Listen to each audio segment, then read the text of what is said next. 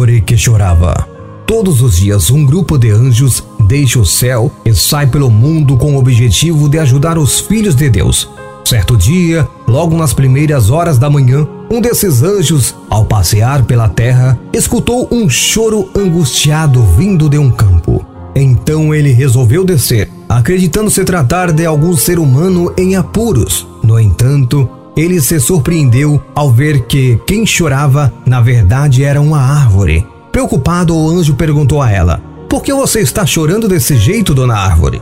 Ao que a árvore respondeu: Estou chorando porque, junto com esse dia que começa, agora começa também o meu sofrimento. O anjo continuou com o interrogatório: Sofrimento? E o que te faz sofrer? É o calor do sol que te incomoda? Não, anjo. O sol me faz muito bem, respondeu a árvore. Então o que é? Insistiu o anjo, tentando entender aquele sofrimento. A árvore então abriu seu coração e foi sincera. O que tem me causado tanta dor são as pessoas, desde as crianças até as mais velhas.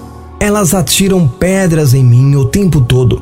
Confesso que não consigo entender o porquê de tanta agressividade, já que eu faço tudo que posso para agradá-las. E continuou lamentando. Só Deus sabe o tamanho do esforço que faço para produzir frutos deliciosos para essa gente, mas ainda assim sou apedrejada. Elas não gostam de mim, então não tem por que eu viver. Quem dera um raio caísse em cima de mim e acabasse de vez com toda essa dor. O anjo do Senhor então sorriu aliviado. Em seguida disse à árvore: Ah, então é isso? Você está enganada em relação ao sentimento das pessoas por você. A verdade é que elas gostam muito de você e dos seus frutos, por isso atiram as pedras para pegar os seus frutos. Será, anjo?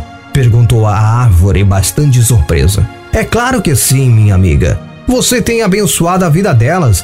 Existe uma frase muito antiga criada pelos homens que fala exatamente sobre o que você está vivendo. Sabe como é?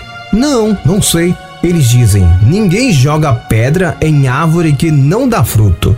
Então se alegre, minha amiga, porque se você está sendo apedrejada, é porque você está produzindo algo muito bom. Quantas vezes nós sofremos e choramos quando somos apedrejados pelas pessoas, não é mesmo? Isso nos entristece e nos leva a pensar se realmente temos valor.